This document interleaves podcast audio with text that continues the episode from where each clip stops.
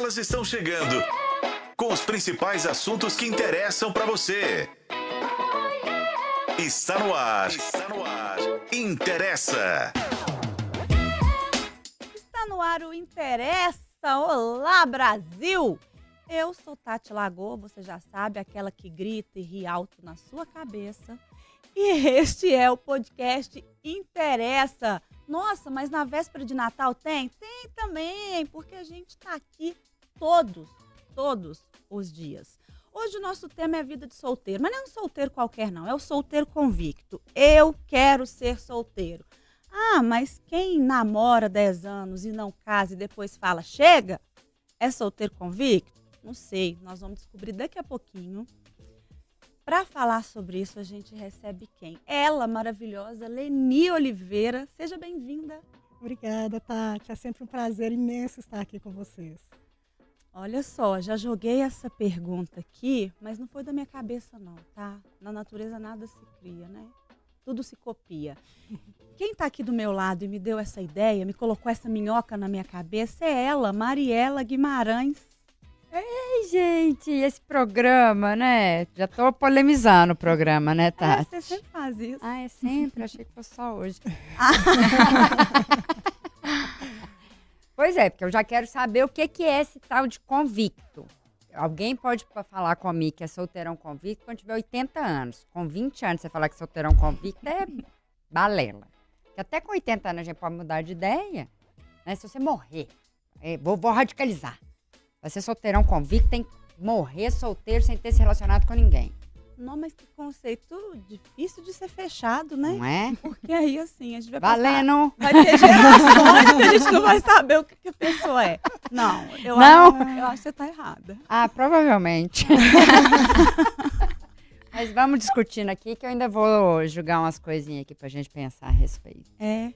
Ah, Ah, e a gente tá aqui com uma que eu acho que é solteira convicta. Não. Errei. Aissa Maki. Isso. Tudo bem? Tudo jóia, Tati. É um prazer estar aqui compondo a mesa do Interessa novamente. É minha segunda vez. Espero poder bater esse papo aqui com vocês, trazer algumas ideias e acho que vai ser divertido, acho que vai ser bacana. Também acho. a Agora. mais jovem entre nós, né? Sim. é, quantos anos você 26. tem? Não é tão novinha, não. Né? Não, já, não. Já, Comparado com quem? Pode ser minha filha. é, talvez É. comigo também. Eu vou me abster do comentário. né? né? ah, que isso, gente. Mas eu tenho, eu tenho boas experiências, eu tenho bom- bons, bons assuntos aí para poder É porque trazer. eu acho que é interessante que tem mesmo, assim, ah, 26, 35, 6, 7, nossa, 37, 46, nós estamos com três gerações, vou tirar a Leni da história.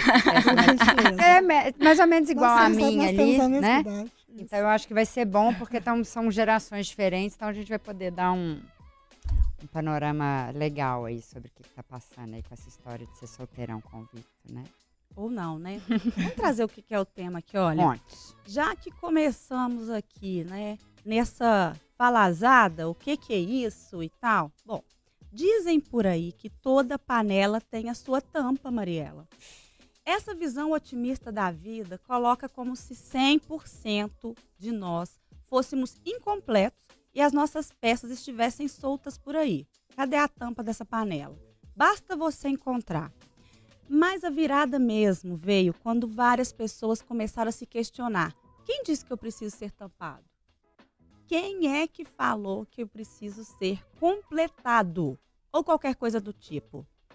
Acontece que a lógica social de que as pessoas precisam necessariamente se unir e ter planos em comum, aquela coisa né, do passado, começa a não fazer sentido para muita gente, tá? Um estudo norte-americano mostrou que as pessoas da geração Z, que tem de 13 a 28 anos, ou seja, a isso está nesse recorte, tem mais resistência em se envolver em relações. Apenas um a cada dez jovens nessa faixa etária querem deixar a ser. Gente, um a cada dez querem deixar a solteirice de lado.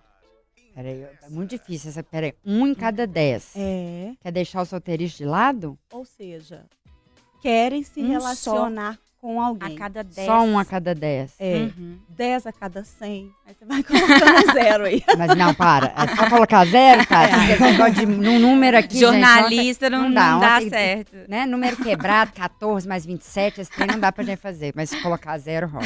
rola. Então, olha só. Eu vou trazer uma pergunta aqui para esquentando o nosso debate. Por que tem aumentado o número de solteirões convictos? E você, é um deles? Primeiro, então, eu já ia pular a parte que você mais gosta. Ah, Eu quero chuva de comentários, porque esse programa tem a sua participação, Mariela. Porque se faz parte da sua vida, é isso. Interessa! Eita, não. Eu, eu não sou muito adepta a roteiros, aí eu vou pular do negócio. Mariela, assim, Olha lá. falta é. essa parte aí, gente. Quando você não tá aqui, eu pulo Você de vez em pula? quando. É, Ai, é, faz parte. Fácil. Ó, antes das pessoas responderem pra gente se são mesmo, né, solteironas convictas, Leni, quem é o solteirão convicto? Existe? Onde vivem?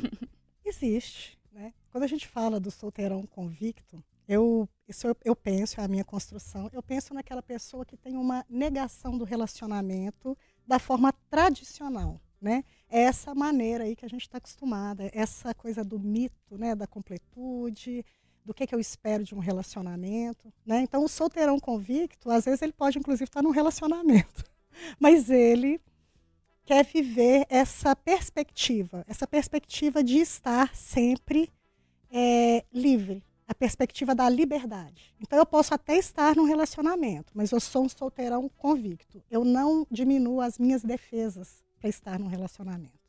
Seria talvez um bloqueio emocional? Eu acredito que tem várias questões aqui.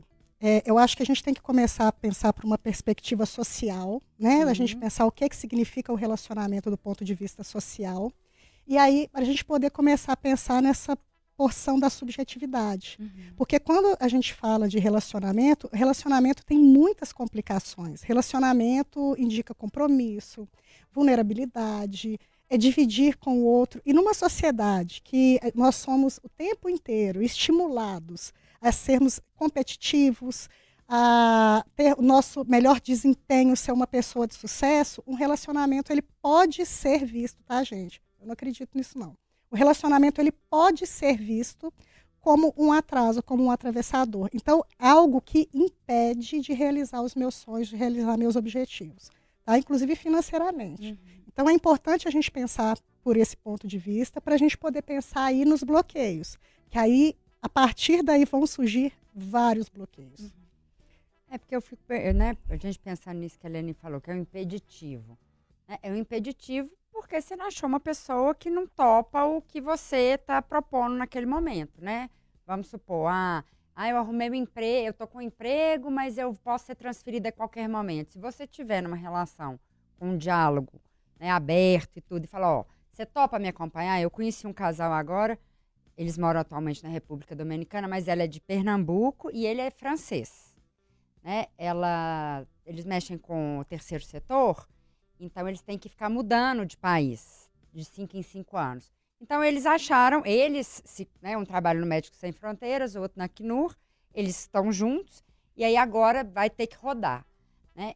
E aí ela falou assim, eles conversaram, como ela ganha mais, ela- eles vão seguir para onde ela for transferida, e ele vai com ela, e chega lá ele arruma um outro trabalho. Então, eu acho que até quando você tem seus objetivos, você consegue. Não é sempre, né, gente? Eu tô aqui solteira, não é que eu. Não, não tá fácil assim, não é fácil a gente Uhum. achar essa pessoa que. que eu não acho que é completar, mas é complementar a, a, a gente, né? Topar os nossos, so- nossos sonhos, os nossos objetivos. Não é fácil, mas eu acho que é possível. Porque eu acho que acaba sendo uma, um, um limitador mesmo. Ah, Sim. não. Eu não vou namorar Sim. porque eu quero viajar muito. Ué, mas você pode arrumar uma pessoa que gosta de viajar também? Mas você entende que são conceitos, às vezes não necessariamente a ideia é porque eu quero viajar, porque eu quero morar fora. Às vezes o conceito da pessoa é um conceito de liberdade plena e para ela é, se amarrar em uma pessoa pode ser Tipo, independente se eu moro do lado ou não da Uhum. pessoa, eu não quero, às vezes, ter esse relacionamento. Aí você vai falar, não, beleza, você pode ter um relacionamento aberto. Mas aí você pode. Mas aí, às vezes, a pessoa tem um relacionamento aberto, não com a visão de Construir, construir algo, né? algo. Então ela tá ali, é solteiro convicto, é livre. Tem pessoas que têm o espírito mais livre. É, é. Né? Mas relacionamento aberto, é, no caso aqui, é um relacionamento com acordos, como qualquer outro relacionamento. Uhum. É importante a gente pensar isso, porque às vezes a gente tem essa ideia de que relacionamento aberto não implica em compromisso. E é o contrário, gente. Para ter relacionamento aberto, tem que ter muito compromisso. Se não Até pra tiver, dar não dá certo. certo. Sim, Né? sim. Então, é, é essa perspectiva mesmo do compromisso. Uhum. Eu queria perguntar, assim, tam- também trazer para vocês essa, essa ideia. É, eu, eu vejo é, que as mulheres é, da geração da minha mãe, da geração da minha avó, elas tinham essa coisa do relacionamento como uma forma de, é, talvez. é, vou, vou dar um exemplo que eu acho que é a forma mais fácil de, de conseguir visualizar. É, você vem de uma situação de pobreza, você vem de uma situação ali é, de um lar es- desestabilizado e você precisa, é, é, você quer, você tem essa necessidade de sair dessa, dessa, dessa situação. E aí muitas mulheres eu vejo que elas vinham, é, viam no casamento, viam nessa coisa de formar uma família, uma possibilidade de sair desse lar desestruturado. E você chegou a citar é, a, a questão de que agora a- as pessoas elas têm essa coisa de achar que o relacionamento pode atrapalhar a, a vida profissional. Então, será que as pessoas elas não estão, talvez, colocando muito o lado profissional acima, ou talvez essa coisa da qualidade de vida acima é, dos relacionamentos? Até porque, né, não significa que você está num relacionamento que o relacionamento vai ser bom. As nossas avós, elas estão aí para poder provar isso. Nossa, Então, eu queria discutir um pouco isso com vocês. você é minha avó. é, sim, Tem gente sim. viva aí, né? é, tem gente viva aí que prova que relacionamento não é Não, não. as mil maravilhas. Bem, gente, amor e felicidade nos relacionamentos é uma invenção relativamente recente, historicamente falando, né? Os relacionamentos, eles não tinham esse objetivo, né? O- os relacionamentos, principalmente aqui, quando a gente fala de relacionamento, a gente ainda tem essa ideia do- da finalidade do relacionamento ser o casamento. Casamento é um contrato social, né? E que durante a maior parte aí da história é a proteção mesmo da propriedade privada. Sim. Tá? Então, quando você traz para mim essa construção, é isso mesmo. Era a forma da gente conseguir essa posição mesmo so- social, sair desse quadro né, de pobreza, até mesmo uma família com muitos filhos, né? e aí viriam filhos também para trabalhar. Então, a gente está falando aqui dessa construção que não visava nem a felicidade nem o amor. Tá? Então, isso estava completamente fora. Então, eu precisava encontrar um par que fosse interessante para cumprir esse papel. E aí a gente ia fazer isso dar certo. Uhum.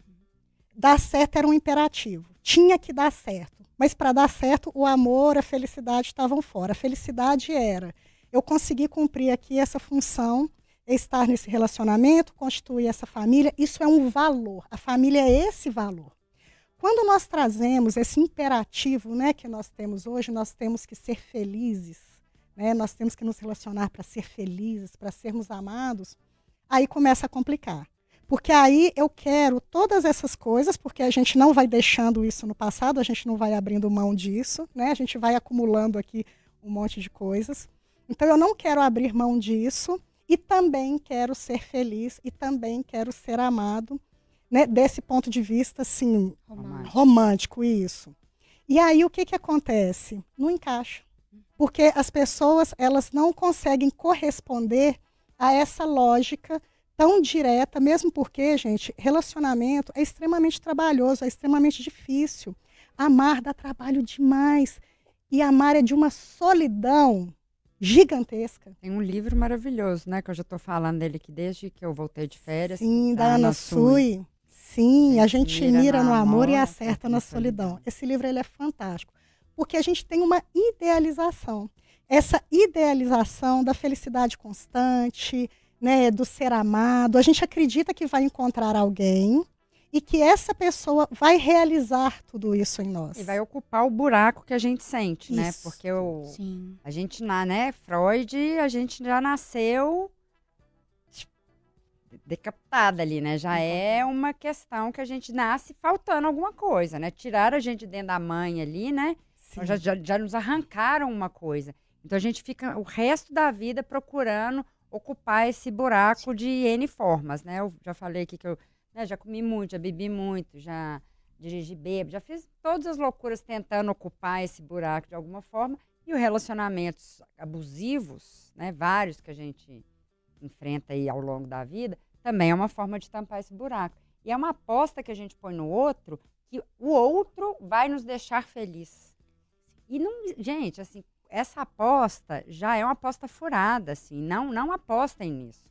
Que é, a, é fracasso na certa. E você vai se sentir fracassada, você vai pôr um peso no outro, Sim. que às vezes a pessoa é legal e a coisa vai desandar, porque ninguém tem que satisfazer a felicidade de ninguém. Isso não existe, né? É. E talvez essa seja a grande questão, Mariela. Enquanto você falava, eu estava pensando nisso. Será que a gente também não cria uma idealização Sim. de que se eu vou encontrar alguém que vai me fazer feliz, mas essa felicidade ela não existe, eu vou culpar o que pela minha felicidade?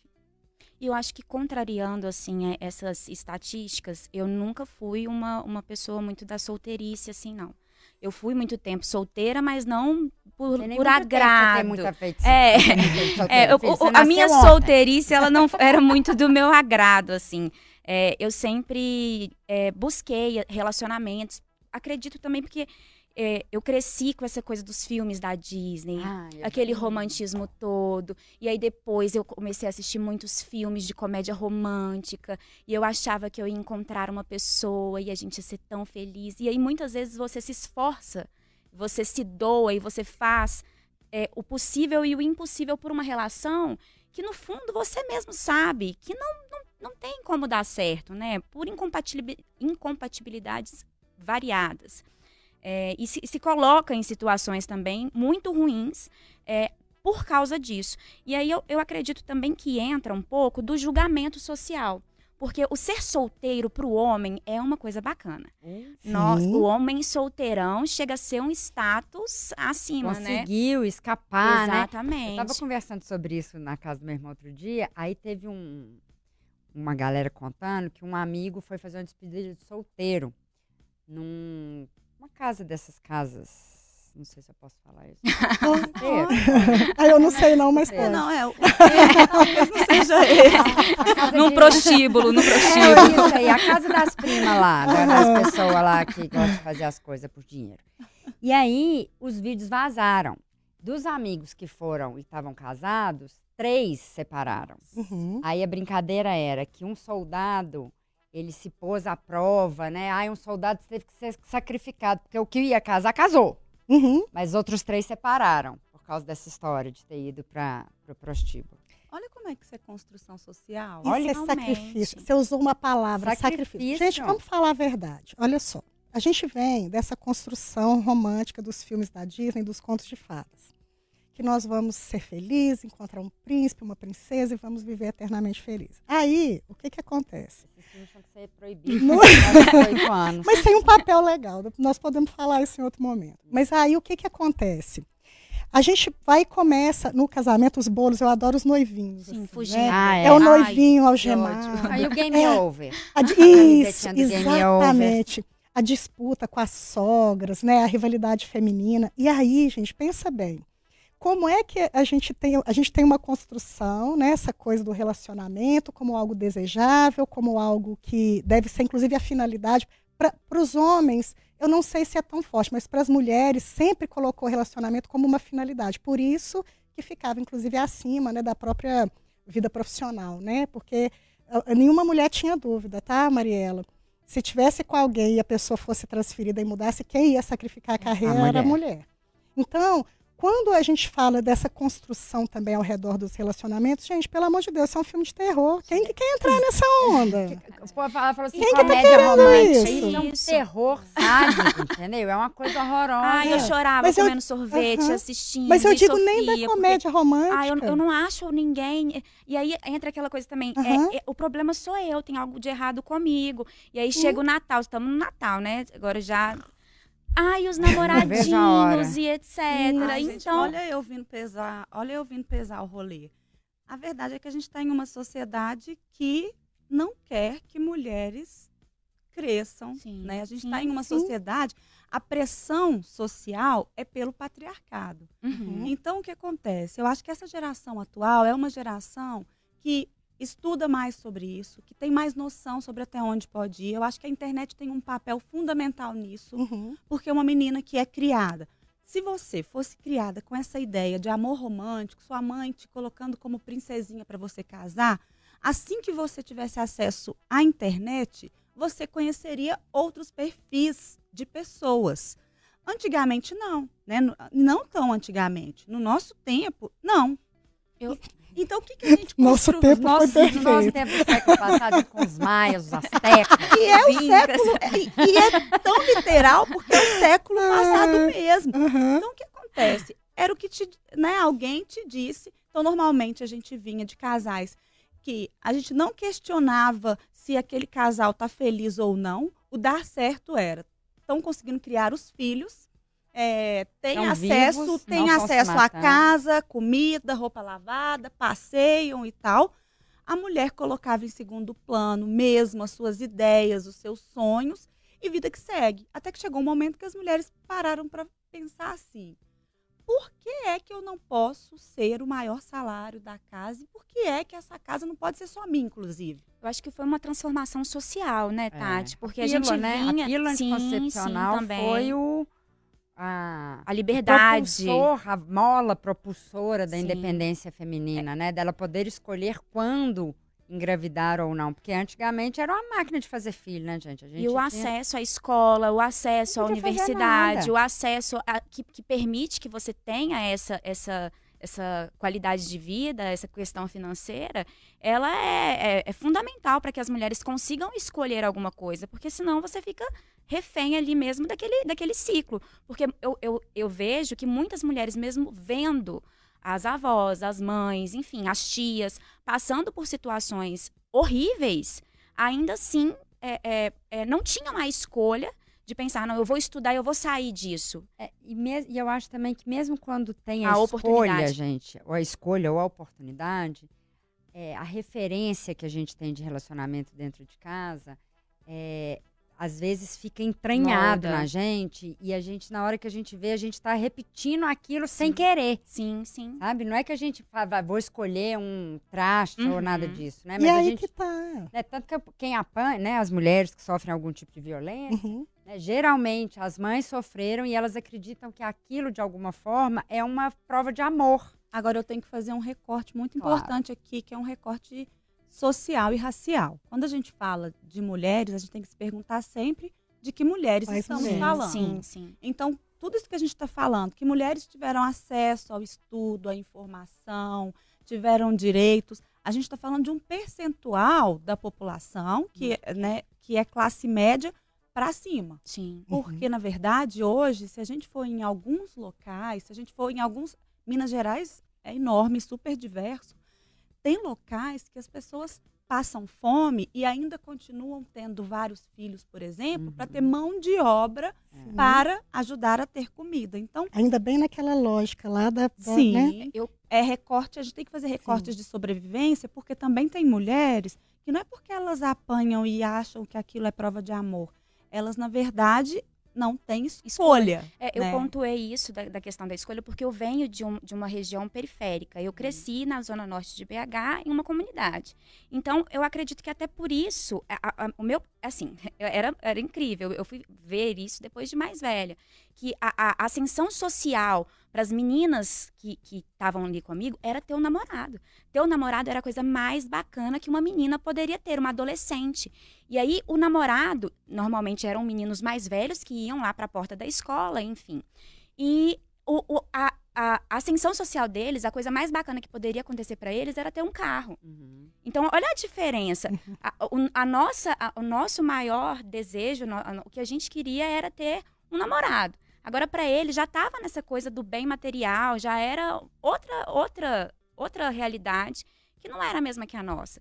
E eu acho que a gente tem, tem esse, esse recorte de gênero, esse porque solteirões, sabe? É, é, é muito diferente o que é um solteirão para o que é uma solteirona. É muito diferente o que que é uma mulher de classe média que tem acesso às universidades, é, enfim, uma, uma estrutura familiar muito melhor, assim, em termos de condições financeiras e de poder de escolha para uma mulher que vem de uma região, de um, de um lugar. E isso eu estou trazendo para ali, para uma comunidade que é, é num, numa cidade é, urbana, numa região urbana. Hum. No, nos, né, nos interiores do Brasil, a gente vê é, é situações muito mais desafiadoras, problemáticas, enfim. Independente do. Da, eu acho, né, gente, que independente da, da estrutura social ali também, o peso da pergunta, né? Fala assim. Você casou, você tem Sim. filho, você é solteira. Para mulher, independente da classe e da idade, é uma coisa que na hora que você fala, não, não casa. Ih, é um estigma, exato. né? Exato. Ih, tem algum problema ali, hein? Será? O solteiro é infeliz, o solteiro é solitário. E muitas vezes a pessoa solteira, ela não é infeliz e solitária. Ela até, ela até consegue é, ver mais os amigos, porque quando você casa, você fica ali naquele mundo é, da sua família, você, as suas prioridades mudam, né? Agora, quando não você. Necessariamente também. é, é, sim, sim. Mas quando se é solteiro, você pode escolher transitar e, enfim. E eu Agora uma... eu tenho uma pergunta para Leni. Só para fazer essa frase, que é, é uma frase que eu achei uma prima minha que é casada. Eu estava conversando com ela há uns anos atrás.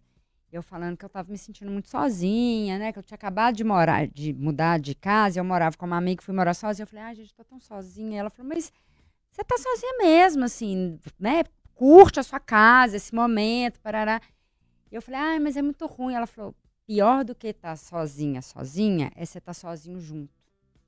E tem muitas pessoas em relacionamentos que vivem um relacionamento vazio. Só por estar num relacionamento para fazer aquele o social, né? Eu casei, eu tenho filhos, mas vivo um relacionamento péssimo só para estar junto socialmente. Uhum. Né? Agora, a pergunta que eu quero fazer para a Leni é mais associada a esse solteiro convicto. Porque quando você fala isso, porque existem diferenças. Tem o solteiro que está solteiro por não ter encontrado uma pessoa que lhe agrada, né, e tal, e tem o solteiro que quer ser solteiro mesmo.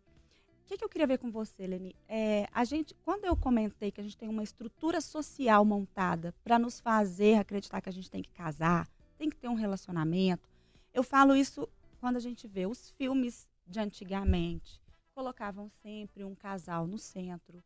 A, os livros colocavam um casal no centro.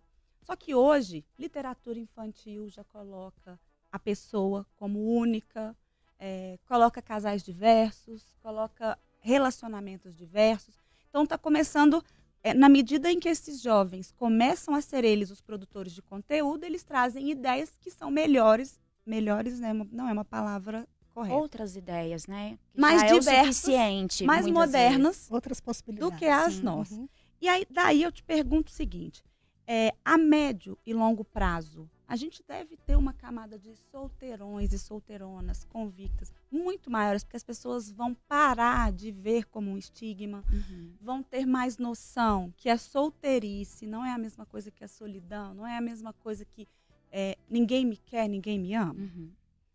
Tati, eu ouço sempre das pessoas o desejo de ter alguém. A grande dificuldade que eu percebo é que as pessoas não estão encontrando alguém de acordo com as expectativas.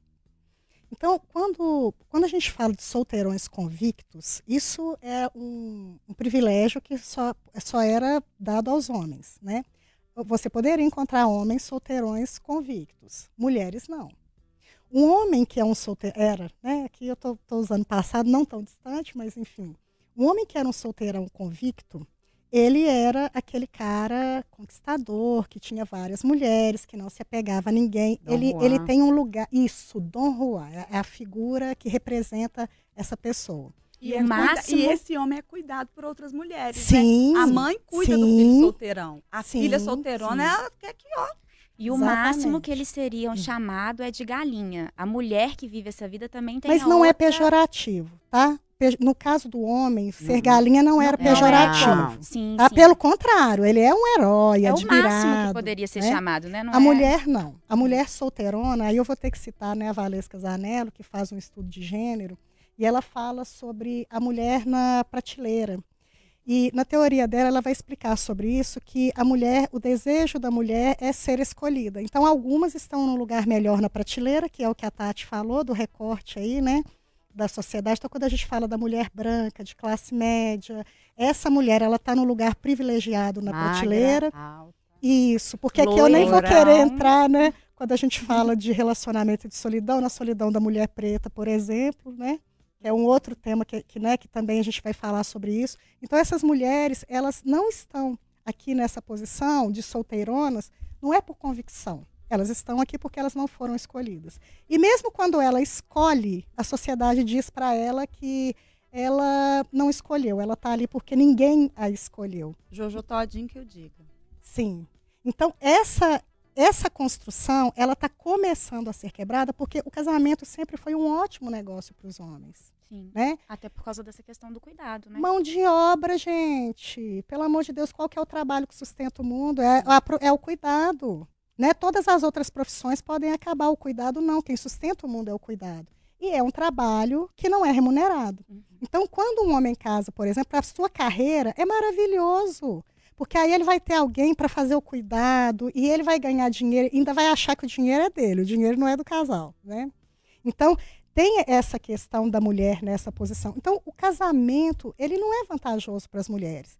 E a partir, olha como é que isso é, é devagar, né, que vai sendo criado, quando você fala da pílula anticoncepcional, à medida que a mulher vai conseguindo sair deste lugar, ela também começa a questionar os relacionamentos. Ela, para que, que eu vou me casar? Eu posso ser muito mais feliz sozinha. Agora, inclusive, eu posso transar. Não preciso nem casar para transar. Né? Eu posso ter relacionamento, não preciso ter filho. Então, eu vou poder viver a minha sexualidade sem essa obrigação, sem virar mão de obra barata. Então, as mulheres começam a pensar nisso. E aí a gente começa a ter esse rebuliço. Só que as mulheres também eram, são, né, gente? Eram, quem dera. As mulheres ainda são as responsáveis pelas questões afetivas. Então, os homens, eles não aprendem a lidar com as próprias emoções. E eles não estão sabendo o que fazer com essas mulheres que pararam de ficar caladas sobre os sentimentos, sobre os seus desejos e que estão colocando a boca no trombone para falar dessa falta nos relacionamentos. Ô, coitado. Eles não estão Oh, dando dó. conta. Então eu percebo muito que muitos homens que eh, têm dificuldade, às vezes falam que são solteirões, não é porque eles não querem ter alguém, mas é porque eles não estão dispostos a lidar com uma demanda que eles não estão nem preparados para poder lidar. Eles não querem uma mulher, eles querem uma mãe, né? Uma, uma mãe ali para poder fazer a- as, as coisas do lar, para poder e não não uma mulher que tem as E suas uma opiniões, boneca seus... de plástico, né? Você tem que ser mãe, mas você tem que atender sexualmente também, né? Você tem que ter do papel ali, a mulher tem que se transformar a cada minuto do dia, né? Porque ela tem que ser mãe do marido, mãe do filho, cuida da casa, tem- Trabalha. trabalha. Mas esse também é um desejo de muitas mulheres. É, Por quê? Porque o casamento, o relacionamento, ele dá o status. exato. Então, muitas mulheres também desejam estar nesse lugar, tá, gente? Para a gente também não fazer, né, não Um generalizar recorte, isso. exato. Muitas mulheres também desejam isso, essa realização ainda através né, desses padrões né, normativos aí que nós vivemos. O que eu acho mais engraçado, assim, que eu tô, tô achando divertido, são as pessoas, as mulheres mais velhas, que ou ficaram viúvas, né? A gente até fez um programa aqui sobre o- a separação prateada, né? Que tem muita gente mais velha que está separando, ficando viúva. E aí, na hora que você conversa com as mulheres, ah, mas você vai... Eu? Casar de novo? Mas de jeito nenhum, mas não caso mais nem... O que, que é isso? Posso ali sair, posso dançar, não tenho que ficar cu... lavar cueca de homem nunca mais na minha vida. Agora, olha só que interessante. Quando a Issa falou assim, ah, porque aí no casamento é, a gente segue alguns combinados, tarará, e aí você. E aí eu falei, não necessariamente. E aí agora você traz isso. Eu acho que também existem conceitos de casamento que são fechados dentro daquela caixa que alguém disse que tinha que ser. Sim. Então, os casamentos hoje que eu vejo que dão certo são casamentos que aceitam a individualidade do outro. Então, assim, eu vivo um, um um casamento tradicional que eu tenho meu espaço. A gente não trata como se a minha filha fosse uma questão só minha. A gente entende que ela foi feita por duas pessoas. A cueca do meu marido não é um problema meu. O prato dele não é um problema meu. A gente é parceiro. Então eu acho que esse é, essa possibilidade da mulher ir para o mercado de trabalho e de falar de igual com o homem cria parcerias dentro de casa também. É, eu também tenho vivido essa experiência. Eu, eu não me casei, né? Porque hoje em dia também existe essa possibilidade de você morar junto. Eu moro. Sempre existiu, É, né? é, mas agora de tá uma melhor. forma é. E você não, não, não é né, taxada. A minha mãe foi mãe, sol- mãe solteira, tadinha. Ela sofreu bastante. Mas é, eu moro junto com com meu companheiro e a gente também tem essa, essa. A gente divide as tarefas, porque nós dois moramos no mesmo lugar. Mas eu acredito que, é, mais uma vez, é, é isso que a gente estava falando, né? É uma, é uma escolha que poucas mulheres. Poucas eu não sei, porque eu não, não, não posso falar de dados que eu não, não, não A tenho. data bolhaísta. É, a data bolhaísta, ela vê é, isso é, muito forte, assim, de mulheres que não têm essa escolha. A minha mãe, por exemplo, ela cuida da casa, ela cuida é, dos meus avós, ela, ela, ela não trabalha para poder desempenhar toda essa função. Foi algo que ela escolheu, que foi é, estabelecido dentro do, do relacionamento dela, mas que eu sinto dificuldade de entender, porque é muito trabalhoso. Eu falei com ela, a gente, a gente teve uma discussão sobre isso esses dias para trás. Eu falei com ela, mãe, eu prefiro mil vezes ir trabalhar o dia inteiro do que ficar em casa e ter que arrumar a casa o dia inteiro. Ela falou que não, não concorda, que ela não pensa da mesma forma que eu. E eu não acho que isso seja um problema. Acho que, as- Não, não. acho que a grande questão aqui de tudo isso é ter a liberdade de escolher, né? De escolher ser solteiro, de escolher casar, de escolher. Enfim, eu acho que a gente tem lutado e eu acho que o mundo seria muito melhor se a gente pudesse escolher sem carregar nenhum tipo de estigma. E eu- quando eu questiono a minha mãe, eu até estigmatizo ali é, a escolha dela. Mas é, é realmente, para mim, é, é difícil de enxergar uma, uma, uma felicidade, né?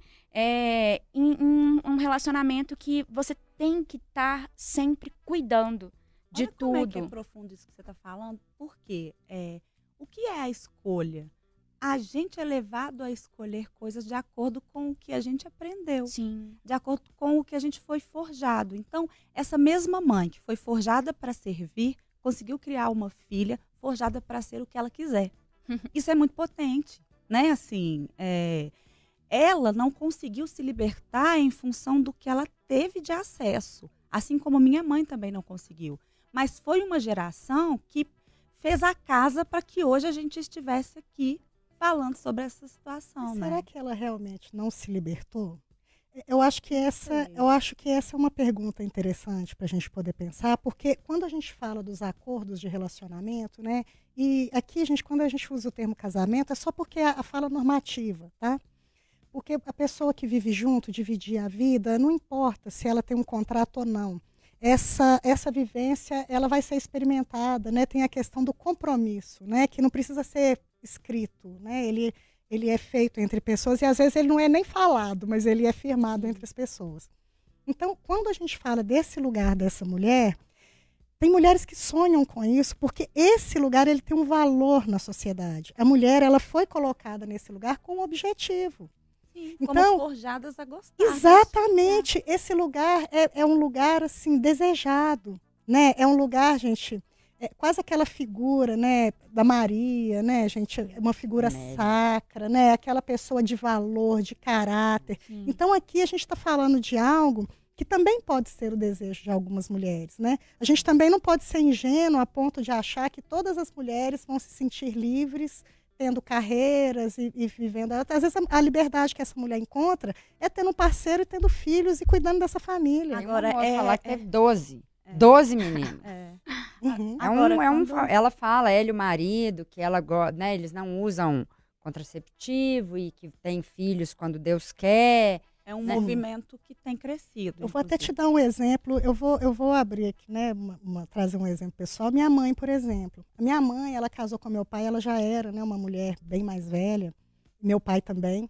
E a minha mãe foi essa pessoa. Ela, literalmente, ela conseguiu se libertar através do O casamento. que, que é bem mais velha? A minha mãe, para a idade da minha mãe, né? Ela nasceu em 1934. Ela conheceu meu pai, ela tinha 34 anos e ele tinha 37. Então era bastante Pra eram velhos para casar É, naquela época, né, gente? é, Eu já tenho hoje 46 anos, eu sou a caçula de cinco. Eu também acho que no final das contas a minha mãe se realizou é, com, esse, com, com esse cuidado, sabe? Uhum. Até porque ela trabalhou, ela, tra ela era mãe solteira, então ela trabalhou durante Uhum. muitos anos para poder me criar, enfim. É, e foi um. foi- é, acho que também essa questão de ah, o- o- você viu a sua mãe e agora você tem esse- essa postura. Acho que também por ver ela trabalhando tanto, uma, uma mulher tão guerreira, sabe? Acho- Forte, minha né? avó também, nossa, são Sim. pessoas, assim, exemplos para mim de vida mesmo. Eu acho que ela se realizou com, com isso, pod- é, podendo talvez é, é, proporcionar para o meu irmão coisas que ela não pôde para mim. Aquela presença mais ali é, na escola, aquela presença ali para fazer o para casa, porque é, ela acabou, durante a minha criação, tendo que delegar isso muito para as outras pessoas ali da família, porque ela precisava trabalhar. Então eu acredito que foi, de certa forma, eu não consigo entender, estou tentando entender aqui com vocês, Sim, mas eu acredito que foi uma forma dela se realizar também. sim. Agora, olha só, quan- quando eu falo ela me isso contar da... da mãe dela. Deixa eu só perdão. Doida saber. Então, a minha mãe, quando eu falo que ela se realizou, é porque ela e meu pai, eles conseguiram fazer uma coisa fantástica. Eles eram um casal, inclusive eu acho um casal muito atípico. Por incrível que pareça, eu acho um casal muito atípico.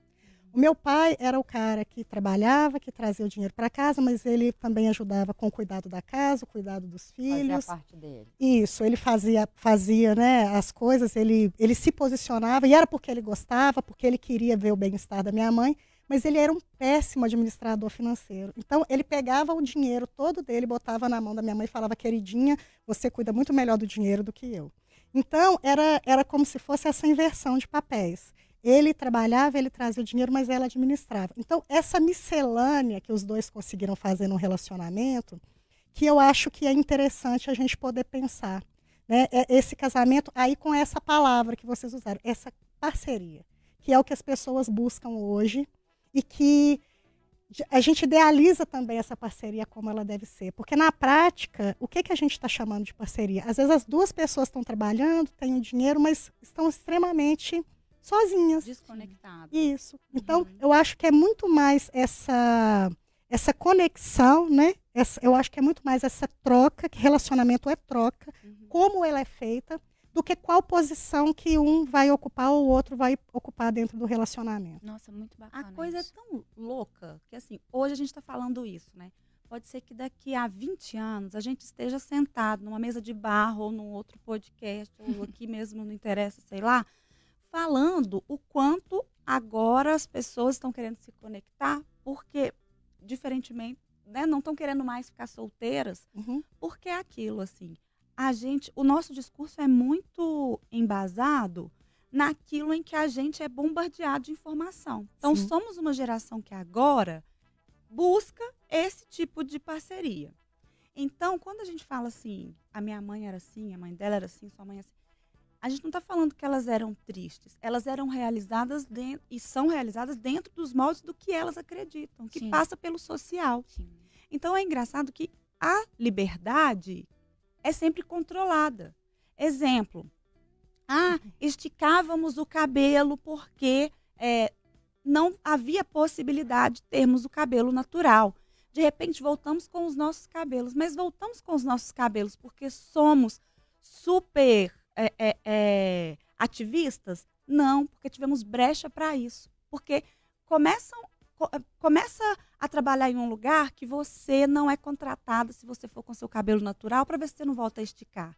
Então é uma liberdade controlada. Você lembrou Sartre, né? É, o homem está condenado a ser livre. Então, assim, é tudo muito. E as, as coisas, eu acho que o mundo Né? é muito cíclico também, né? A gente Sim. sempre acaba voltando ali. Sim. Né? Eu acho difícil a mulher voltar para a caixinha que a gente estava lá, porque são muitas mudanças. Mas está tudo mudando, né, gente? Sim, Os e tipos de relacionamento estão mudando, Sim. né? E, e, assim, eu realmente não. Vão me cancelar aqui, mas essa história de falar assim, ah, quem é, so, que, que é solteirão convicto, para mim, eu, eu acho que deve ter alguma coisa. De bloqueio. É, algum bloqueio, assim, de falar, ah, eu tenho medo de casar, né? Eu tenho um conhecido que namora, namora, namora, e toda vez que vai, tá quase a coisa tá indo, ele separa. Aí depois arrepende, pede para voltar com a namorada, aí a namorada não quer, aí ele fica arrasado. Mas no final é o que ele Sim. falou, né? Eu não quero casar, não vou casar e não tá casando. sim. Mas na hora que eu olho para ele, eu falo, Mariela, mas Olha você gente... seguindo o estigma que você fala. Mas é, gente, assim, eu não Mas sou solteirona convicta, Sim. assim, eu, eu estou solteira no momento, mas fala assim, ah, eu sou convicta, solteira, não. Mas ele pode ser. Ma- Mas eu, eu também concordo nessa coisa do sou, sei. sabe? Porque eu era, eu era muitas Isso, coisas. Você fala que Eu era um eu tantão de sou, coisa. Eu. E hoje em dia eu sou outras várias coisas. É. Eu acho que a gente passa pela vida assim, se a gente pega ali, se se coloca dentro de uma caixa, a gente acaba se limitando, É. entende? Eu, eu, é, né, eu já pontuei aqui, eu acho que a gente não tem que ficar em relacionamentos ruins só pra ter essa, Uhum. essa aliança no dedo, mas eu também não acho que seja. é, vou- não sei se eu vou estar sendo. Também vou ser cancelada. se eu Bora, usar. junto. Acho Tamo que não, junto. não sei se é saudável dizer que eu sou assim. Eu É. sou solteiro, eu sou. O que, que você acha, Leni? Bem, eu acredito nessa transitoriedade, concordo com as meninas com relação a essa transitoriedade, mas quando a gente fala do solteiro convicto, a gente está falando aqui, tem, tem algo por trás dessa fala. Essa fala é, não é uma fala solta, tem aqui uma, uma visão de mundo. Aí eu vou voltar um pouco na questão do social. Gente, viver é difícil demais, gente. Trabalhar, ganhar dinheiro, pagar conta, vai comprar fralda, vai, vai arrumar um relacionamento, aí você, vai, aí você tem um relacionamento, você vai querer ter filho. Vai comprar fralda, vai pagar a escola. As pessoas, elas estão percebendo como isso é trabalhoso. E aí, para a gente poder sobreviver, a gente gasta muita energia. Então, quando a gente fala desse solteirão convicto, né, dessas pessoas solteiranas convictas, elas estão dizendo, gente, eu estou muito cansada, tem muita coisa para eu fazer, tem muita coisa para cuidar de mim, eu não dou conta de fazer isso com outra pessoa também, não. Eu nem quero, porque eu não quero me desgastar com isso, porque a minha vida já é tão desgastante que eu não quero. E essa demanda, ela só aumenta a sua melhor performance, é a sua, é a sua melhor, a melhor versão de você mesmo. Eu detesto essas falas, gente, pelo amor de Deus a sua melhor versão, a sua melhor performance, sempre é essa posição. Então, e o relacionamento, ela vira mais uma cobrança. Então, ser solteirão convicto é poder dar conta de mim mesmo. E a, e a grande verdade é essa: a gente não está dando conta nem da gente. Pós-pandemia, as pessoas tiveram um insight que muitas pessoas começaram a questionar. Ah, eu queria ter alguém, porque aí eu não ia ficar sozinho na pandemia, eu não ia ficar isolado. Aí vem na pandemia aquela questão toda, né, financeira, vem o pessoal passando maior dificuldade, tudo aquilo. E ainda por cima vem ansiedade, um monte de adoecimento mental mesmo, né, uma série de questões aqui acontecendo. Como que eu vou entrar no relacionamento? Eu preciso me curar, eu preciso cuidar de mim. Então é uma lógica. A gente vive numa lógica que é que nos que vai só individualizando. A gente perde essa noção de que nós precisamos do outro. E eu acho que o resgate está aqui. Enquanto a gente estiver ainda nessa lógica da individualidade, não como essa coisa de cada um ter a sua individualidade, mas que só a individualidade é desejável, a gente esquece da nossa porção que é social. Nós somos seres sociais. Eu acho que também a globalização e, e o avanço dos meios de tecnologia ajudam muito também para as pessoas pensarem em ficar solteiras. Porque ser solteiro numa época que você não tinha celular, você não tinha internet, Tinder. você é, pouquíssimas pessoas faziam viagens internacionais, pegava avião, tarará. Hoje, né, com cartão de crédito, ajeitando direitinho, ah, todo mundo vai para Qual Guarapari. que é essa lógica, Tati? Que lógica é essa? Como assim? Essa não é a lógica do consumo? É a lógica do consumo. Se é a que veio com a lógica globalização e os meios de Exatamente. comunicação. Se- Veio não, né? Exacerbou. Se Né? é a lógica do consumo, um relacionamento também se torna um bem de consumo. Os bens de gente um consumo, produto, eles né? são vendidos Uai, pra o Tinder gente. tá aí para mostrar. Sim, Somos vendidos como carne. eles são vendidos pra gente como uma realização da felicidade. E eu disse aqui, né, no início, eu dei um spoiler e falei pra vocês, gente, não existe esse negócio dessa felicidade, desse amor. É- Relacionamento dá trabalho, é difícil, é solitário. Não é fácil relacionar. Se eu tenho essa lógica do consumo instalada na minha mente, eu nunca vou encontrar ninguém que ocupe esse espaço e aí eu vou começar a consumir as pessoas. Então, Tati, você me traz muita felicidade, Tati. A gente vai ficar junto, a gente vai se pegar. E aí você Até vai- A página 2. Até aparecer outra pessoa que vai vir. Então a gente vai buscando essa, essa porção como se fosse. Como se um dia eu fosse encontrar, mas eu estou sempre esperando algo que me dê mais felicidade. Essa é a lógica. E essa resposta sua, ela é perfeita porque ela responde o porquê do recorte etário, porque é justamente essa, né, é, são essas pessoas que é, descobriram que podem se conectar. Tipo, ah, eu tô sozinha hoje.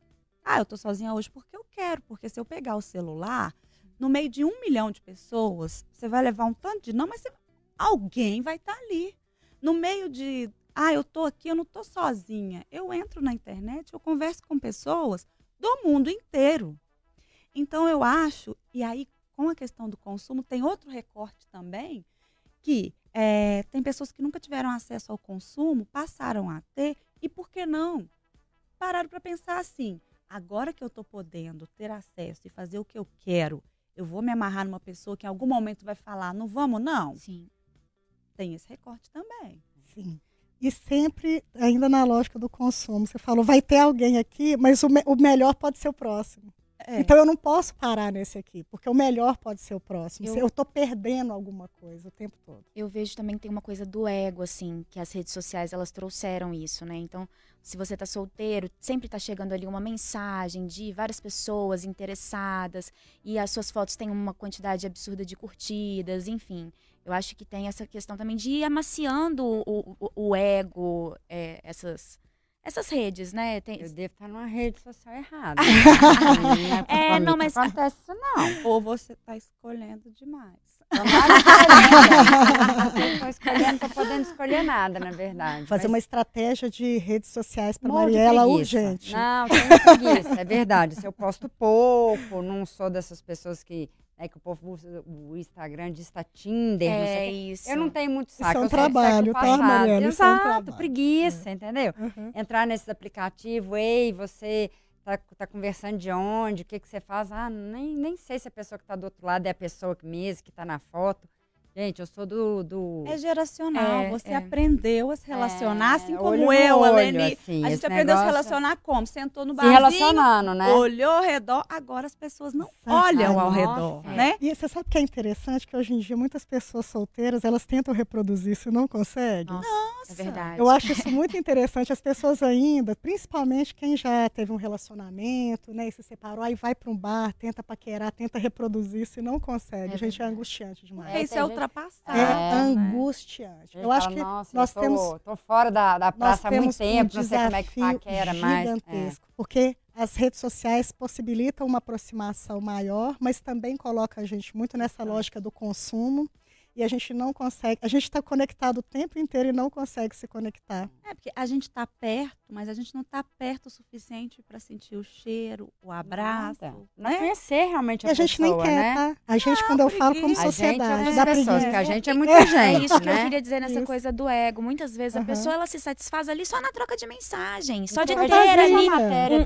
dessa, um com- conversante já é o. Chama suficiente. coisa, chama conversante? Conversante. É, agora tem essa também. Você que tá a ali- Tem conversante. Você tá ali só conversando e Gente, aquilo ali. Eu, eu vejo Fantasia é muito, isso. mais legal, gente. O relacionamento, verdade. quando você Isso. imagina nos contos de fada, eu vou encontrar um príncipe. Sim. Aí, cê- nossa, que delícia, você já se vê no castelo, a fantasia é maravilhosa, gente. A vida real não Pois é. é, mas vocês, gente, ó, esse programa vai ter que ter 25 Não, horas é pra eu controlar. Não, Eu sei, mas não quero saber. Na hora que, azar. Na hora que ela falou do Walt Disney, assim, eu falo, gente, ele tinha que estar no naquele negócio de Haia, lá no tribunal de Haia lá. Porque acabou com metade das gerações, assim, né? Porque a gente fica lá esperando e cê- quando a gente olha o- o- os desenhos, né, os contos de fada, sempre acaba com o príncipe salvando a princesa dando um beijo, mas ninguém mostra a vida real depois, né?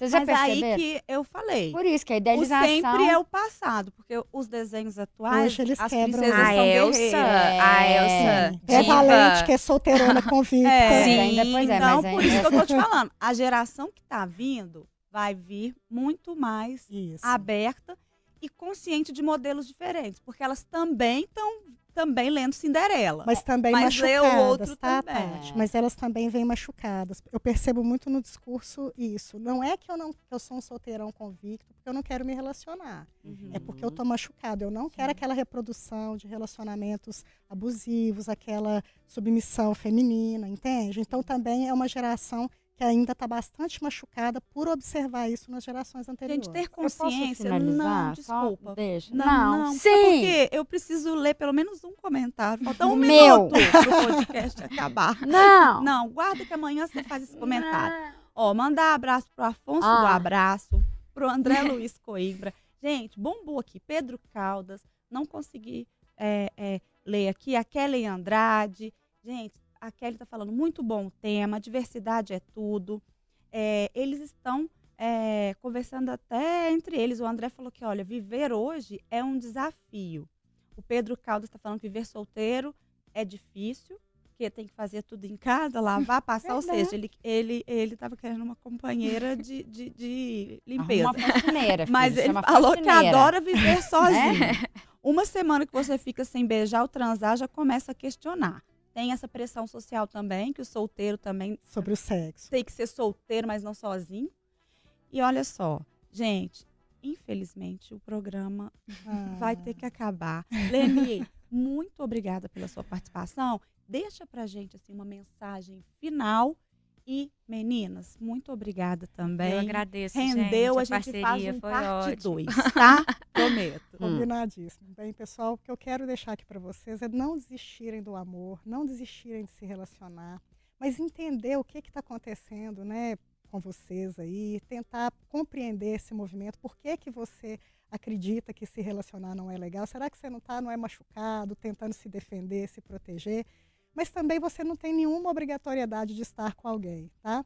Então a gente pode ser um pouco mais aberto, um pouco mais livre, um pouco mais fluido e abrir para as possibilidades, mas poder também mostrar as vulnerabilidades e poder criar perspectivas diferentes aí de futuro, de mundo. Eu, eu sou uma romântica nesse sentido. Eu acredito no amor e não só no amor entre pessoas para se relacionarem romanticamente, mas no amor como uma expressão geral do ser humano e nos relacionamentos amorosos é um lugar bom para a gente poder vivenciar isso. Arrasou. Não tem nem o que complementar depois dessa fala, né, Mariela? Mariela não tá se segurando. Mas amanhã, gente, o tema é sexo. E a Mariela vai estar aqui e vai falar. Anota no seu caderninho aí e vai falar o que ela não falou. Hoje não vou falar mais. Não, hoje não vai mesmo, não. Não, nem o hoje, programa nem tá amanhã. acabando agora. Um beijo pra todo mundo. Tchau. Beijo, tchau, Tchau. tchau. Não vou falar.